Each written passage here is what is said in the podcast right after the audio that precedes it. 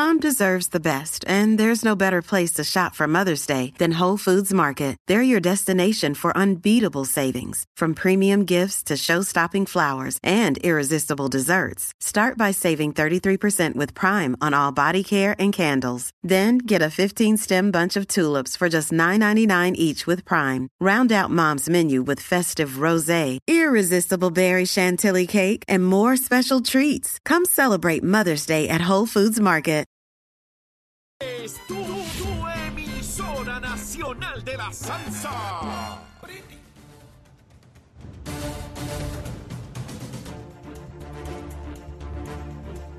Puerto Rico, buenos días América. Comienza Nación Z Nacional. Hoy viernes, llegó el viernes 26 de enero del año 2024. Soy Leito Díaz y estoy vivo gracias al Señor, contento de estar con todos ustedes a través de Z93, la emisora nacional de la salsa, la aplicación La Música en nuestra página de Facebook de Nación Z. Y antes de comenzar a quemar ese cañaveral bien duro, vamos a los titulares con Don Emanuel Pacheco. Buenos días Puerto Rico, soy Emanuel Pacheco Rivera informando para Nación Z Nacional en los titulares. A menos de un día de que se cumpliera el plazo para que iniciara un paro indefinido de labores en el Centro Médico de Puerto Rico en Río Piedras, la Unión General de Trabajadores acogió ayer jueves una última propuesta que la gerencia de la Administración de Servicios Médicos presentó concerniente a una de las cláusulas económicas pendientes de firmar del nuevo convenio colectivo. Sin embargo, este acuerdo, que consiste en un aumento salarial de 800 dólares para todos los empleados de la Administración de Servicios Médicos, podría quedar infructífero, pues los fondos no están identificados y recaen en la Junta de Control Fiscal conseguirlos y aprobar la propuesta. Por último, los clientes de Luma Energy no disfrutarán de un alivio en la factura a partir de febrero, luego de que el negociador de energía de Puerto Rico acogiera la recomendación del consorcio de postergar hasta la próxima revisión trimestral la reconciliación por exceso de recaudos registrados en diciembre pasado, que superó los 24 millones de dólares. Hasta aquí los titulares, les informó Emanuel Pacheco Rivera. Yo les espero en mi próxima intervención aquí en Nación Z Nacional, que usted sintoniza a través de la emisora nacional de la salsa Z93. Dándole claro al pueblo. Nación Z Nacional, soy Leo Díaz. Buenos días a todos. Leo Díaz en Nación Z Nacional por la Z. Y ya aquí comenzando nuestro programa de hoy, viernes, estamos contentos de finalizar ya nuestras labores por esta semana. Y como corresponde, besitos en el cutis para todos. Espero que hayan desayunado y los que no estén listos, prestos y deseosos de hacer hacerlo tempranito en esta mañana. Como siempre, eh, hoy, eh, en el día de hoy vamos a tener a las 8 y 10 a la directora interina de la oficina de la Procuraduría de la Mujer, eh, Madeline Bermúdez. Quiero di- discutir, hablar con ella sobre estos últimos eventos que ha habido en Puerto Rico asesinando mujeres y quiero darle un enfoque particular a la conversación con ella. Eso va a ser dentro de un ratito. A las ocho y media vamos a tener desde España a Sheila Anglero, quien se encuentra en una misión con el gobernador de Puerto Rico en España.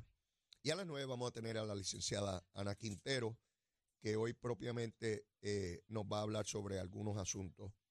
Otro, otro, eh, voy a darles el número de la Procuraduría de la Mujer, 787-722-2977, 722-2977, y el número de Narcóticos Anónimos, el 787-763-5919. Luma, Lumita, Lumera, vamos allá.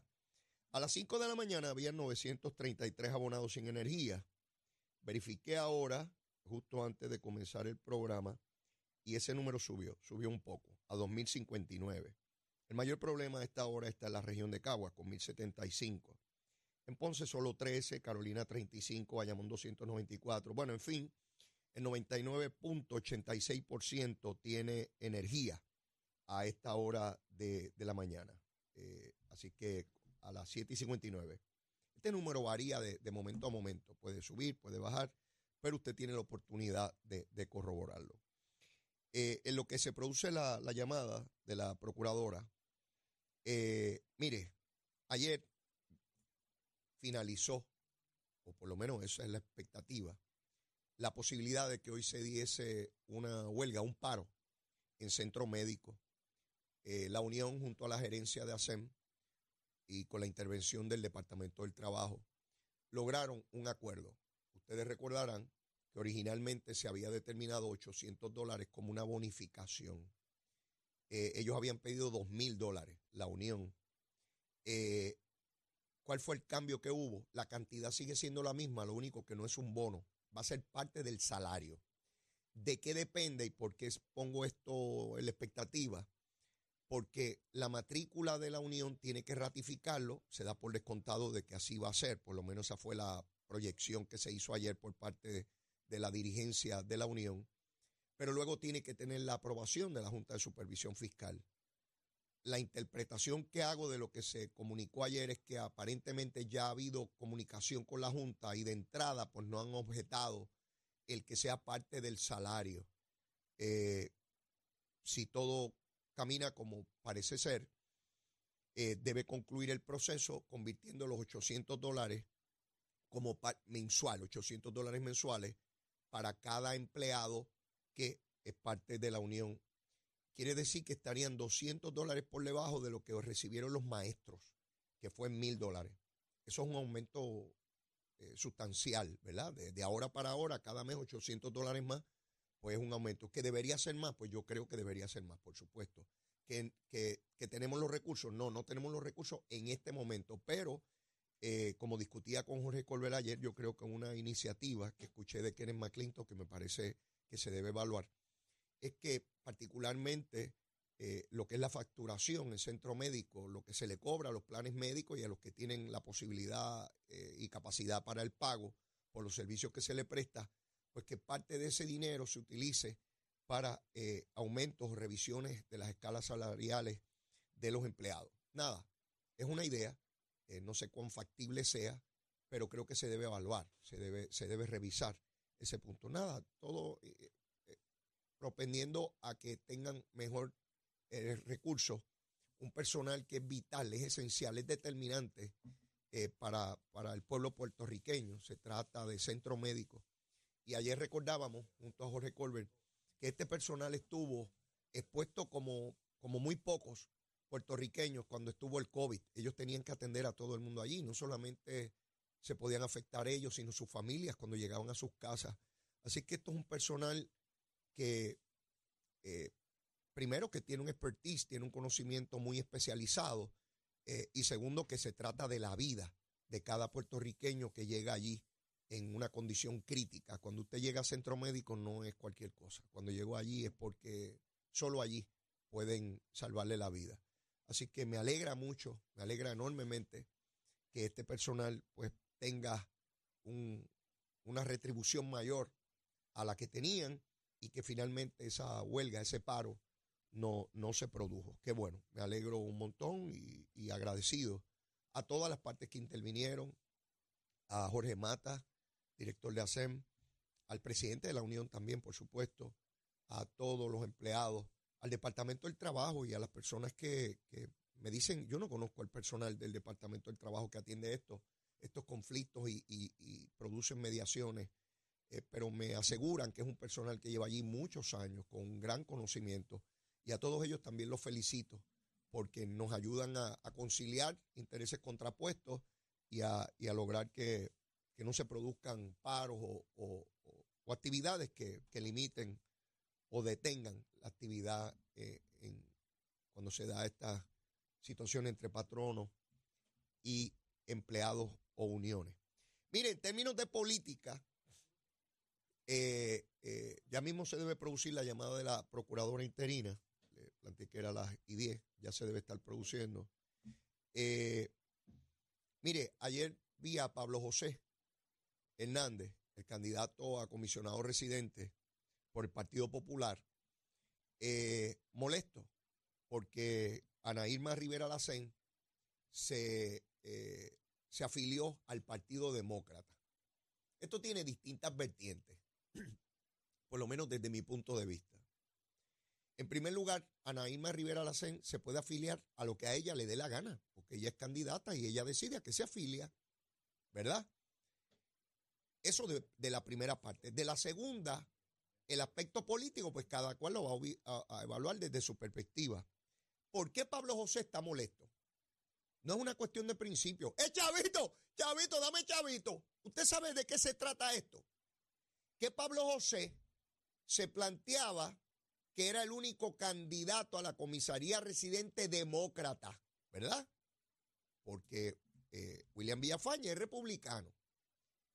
¿Y eso de qué se trata? No es meramente afiliarse para que digan que es demócrata, es que tiene que ver con dinero, para que vean cómo funcionan estos políticos. Es chavo, chavo, los chavos, ¿dónde están los chavos?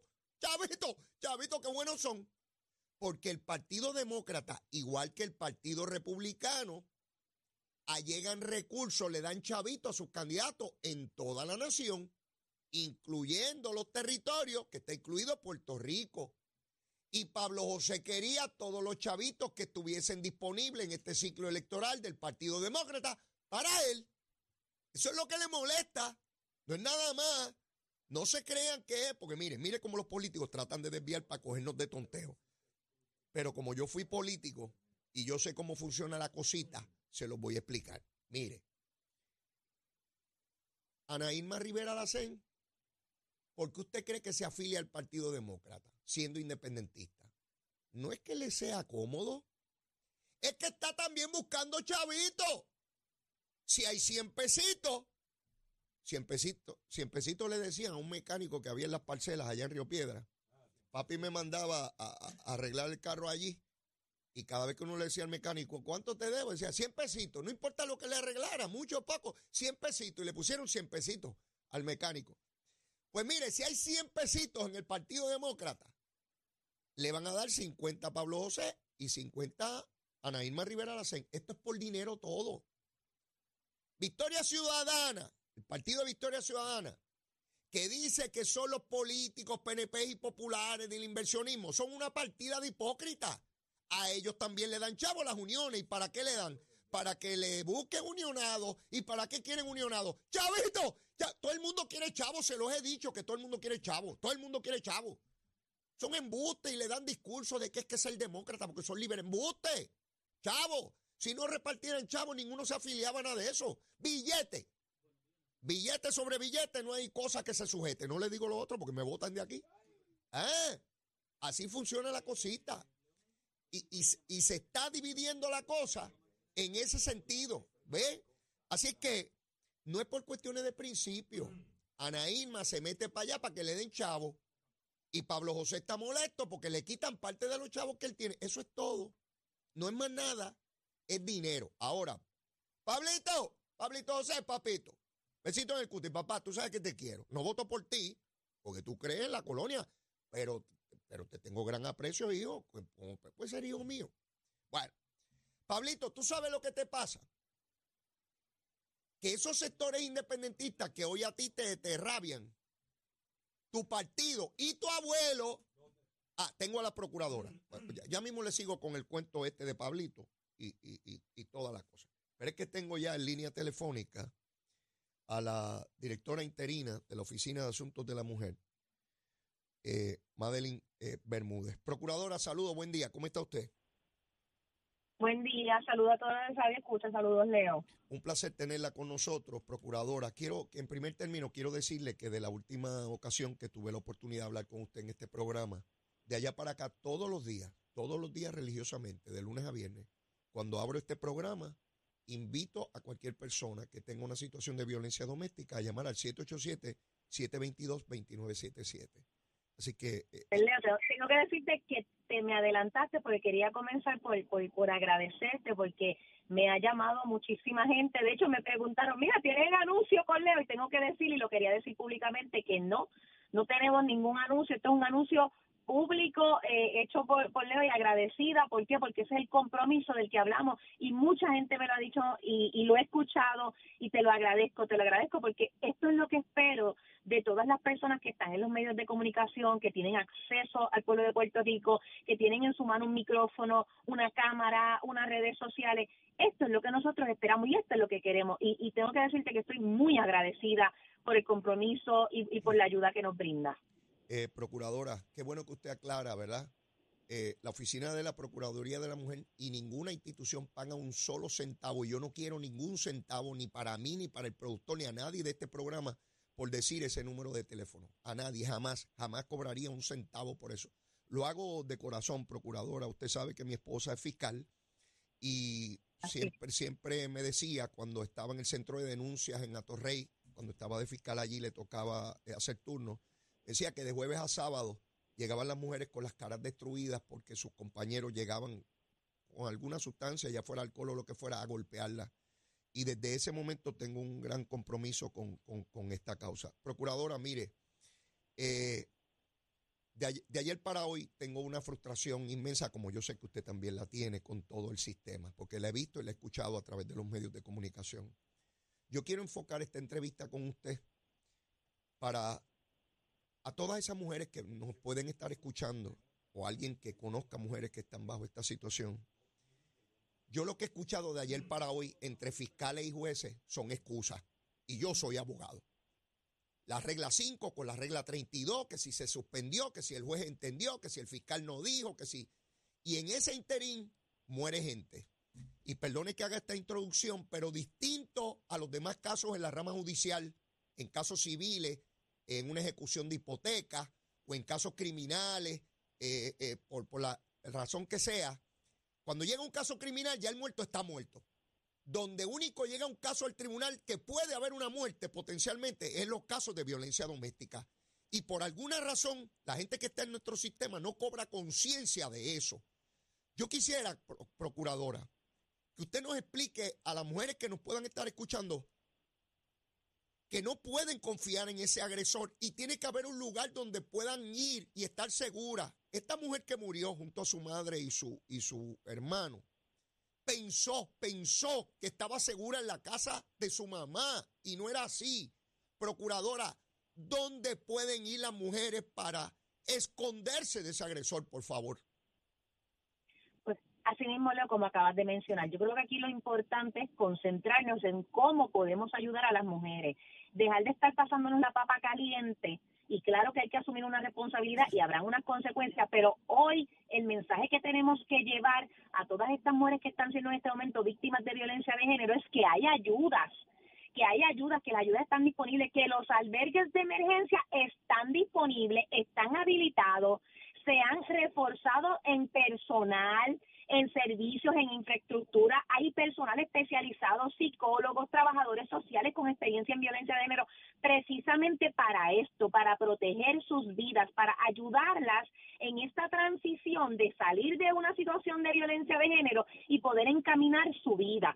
Y exactamente, es bien importante resaltar, número uno, debemos buscar ayuda. No podemos, y, yo no quiero que esta situación que ha ocurrido en el país, y lo decía ayer, o sea, yo tengo un deber fiscalizador, pero también tengo un deber de que las mujeres entiendan que sí, que el sistema falla en unas áreas, pero el sistema también salva vidas, porque hoy, le hoy tenemos muchas mujeres que tienen órdenes de protección, que su vida se ha salvado, que están en albergue. Nosotros tenemos hoy mujeres albergadas en más de cinco albergues en Puerto Rico y esas mujeres están siendo salvadas y su vida se está protegiendo porque están pasando por situaciones y lo sabemos. Ya cuando estamos en el problema, en la situación, de violencia de género, pues la acción que debemos tomar es no minimizar las señales de la violencia, entender que nuestra vida corre riesgo y cuando yo hablo de esto también no solamente, esto no es solamente la víctima de violencia de género, son los colaterales, los familiares, los familiares también deben entender que esa persona en ese momento está atravesando unas situaciones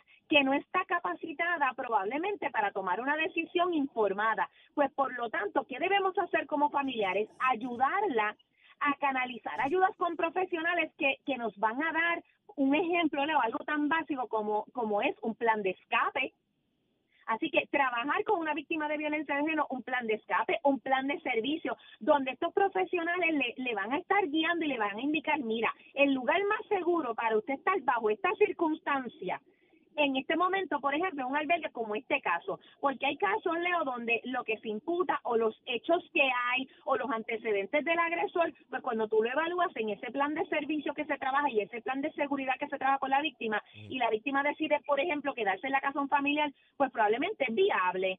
Pero un caso como este, que, que es el lamentable ejemplo tengo que utilizar, cuando tú ves el plan de servicio que se trabaja para que se trabajó para esta víctima, estar en la casa de un familiar pues no era lo más viable, lamentablemente. Los albergues eran la, la opción más viable. Tienen cámaras de seguridad, la institución es anónima en su dirección, tienen un protocolo de seguridad y acción inmediata, eh, vigilancia a las 24 horas, profesionales de la conducta humana para, ¿verdad? para trabajar esa situación emocional por la que estemos pasando, si caemos en alguna crisis. Pero esto también tiene que ser de conocimiento de todos los colaterales, de los familiares, del pueblo de Puerto Rico, porque eh, de esa manera, orientando y educando, es que nosotros vamos a ayudar a salvar vidas. Eh, procuradora, eh, esas mujeres que nos pueden estar escuchando ahora mismo y, y temen que su situación llegue a, ese punto, ¿verdad? De, de, de, que le atenten contra su vida. Si llaman al número 787-722-2977, ¿se le canaliza ese albergue, procuradora? Así mismo, se le, se le hace, lo primero que hacemos, Leo, es escucharlas con empatía, porque eso es lo primero que hacemos, escuchar cuál es su situación, cómo ellas quieren trabajar su situación, porque aquí tenemos que también verla escuchar, e, esto la escuchamos, aquí no se impone, mm. aquí simplemente las orientamos y las dirigimos. ¿Cómo usted quiere trabajar su situación? Las ponemos en perspectiva de cuál es la realidad de su situación y de ahí nosotros hacemos un plan de servicio donde canalizamos a distintas ayudas psicológicas, sociológicas, albergues de emergencia, eh, todo este tipo de ayudas que se puedan brindar a una víctima de violencia de género. Igual, Leo, si en ese momento de lo que se nos expresa se determina que su vida corre peligro, nosotros tenemos un protocolo que accionamos inmediatamente donde se activa el 911, la Policía de Puerto Rico. O sea, y la intercesora legal, si es que tiene un, caso en el tribunal, si nosotros tenemos y lo hacemos todo el tiempo, Leo, que comunicarnos directamente con fiscalía, o sea, con fiscalía, lo vamos a hacer. O sea, nosotros estamos para eso mismo, para ayudarlas en este proceso y canalizamos todo tipo de ayuda. Procuradora, los albergues están distribuidos en todo Puerto Rico, en la zona central, en la zona oeste, porque, de, ¿verdad? Ubicarse en un albergue trastoca toda la vida de, esa mujer, sus, el lugar de trabajo, su cotidianidad. Este, eh, ¿Está cerca? ¿Alguien que esté en el oeste tiene albergue cerca o, están en alguna zona en particular? Mira, Leo, en todo Puerto Rico hay, desde las zonas urbanas hasta las zonas rurales, hay albergues para víctimas de violencia de género. Pero es bien importante también, ¿verdad? Y esto se lo quiero explicar, que cuando se ubica a una persona se toma en consideración, como dije anteriormente, la peligrosidad eh, del evento, la peligrosidad de los antecedentes del agresor y el área. Por ejemplo, obviamente nosotros vamos a tratar de mover de área, de región a la víctima, porque si el agresor es de esa misma región, pues ya puede, eh, y el albergue está en, en esa área geográfica, ¿verdad? Por no ser específica, pues sí, sí se va a trastocar esa ubicación en protección de su vida. Pero lo hacemos de una manera responsable, de una manera empática, porque sabemos que esto afecta a toda la familia. Y, y por e, eso es la importancia de que lo hagamos a través de profesionales, porque no es lo mismo que te albergue una amiga, que nosotros vimos también un caso con un desenlace fatal donde una amiga albergó una víctima de violencia de género y terminó muriendo la amiga Lamentablemente, eso fue uno de los casos que tuvimos hace eh, año y medio, dos años aquí en Puerto Rico. Todavía se está viendo un caso en el tribunal en relación a eso. ¿Qué pasa? Que aquí lo que tenemos profesionales que las vamos a guiar de una manera sencilla, empática y explicándole el proceso, qué es lo que más le conviene en este momento eh, de etapa de su También tenemos los albergues, trabajan la reubicación, eh, ayuda para vivienda, vales de vivienda transitoria, tienen todo ese tipo de servicios. Cuando hablamos que la, la organización tenemos los servicios integrados, es que se da todo ese tipo de servicio. Y cuando nos llaman y se les orienta, muchas veces desconocían que estaban ese, eh, tenían esos servicios, pues nosotros también orientamos a los familiares para que también entiendan cómo pueden ayudar a esa víctima de violencia de género. Eh, procuradora, yo le agradezco su intervención y le tengo que felicitar por la manera vehemente que usted está llevando a cabo esto. Procuradora, y el que se moleste, que se moleste.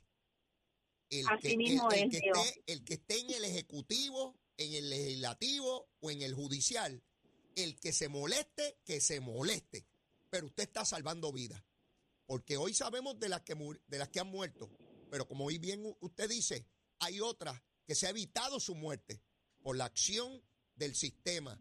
Pero tiene que haber alguien que saque la cara, que haga los reclamos, y ese es usted, con la fuerza y la valentía que usted lo hace. Gracias por su trabajo, procuradora. Gracias a ti, Leo, por tu compromiso y sabes que cuentas con la Oficina de la Procuradora de la Mujer siempre. Agradecemos lo que estás haciendo. Gracias a usted, procuradora. Que tenga buen día. Bueno, mis amigos, Igual. eh, luego de la pausa debemos tener a Sheila Anglero, que quiero que nos dé detalles de lo que está ocurriendo. Sé que para ella y la gente de Fortaleza, pues es un momento muy difícil, ya que eh, el hermano de esta mujer que fue asesinada junto a su mamá y su hermano, pues el hermano que sobrevivió, que, que no estaba allí, pues trabaja en Fortaleza y sé que es un momento muy duro, pero aún así eh, ella va a participar con nosotros. Eso es aquí, en Z93. Llévatela, Sheila.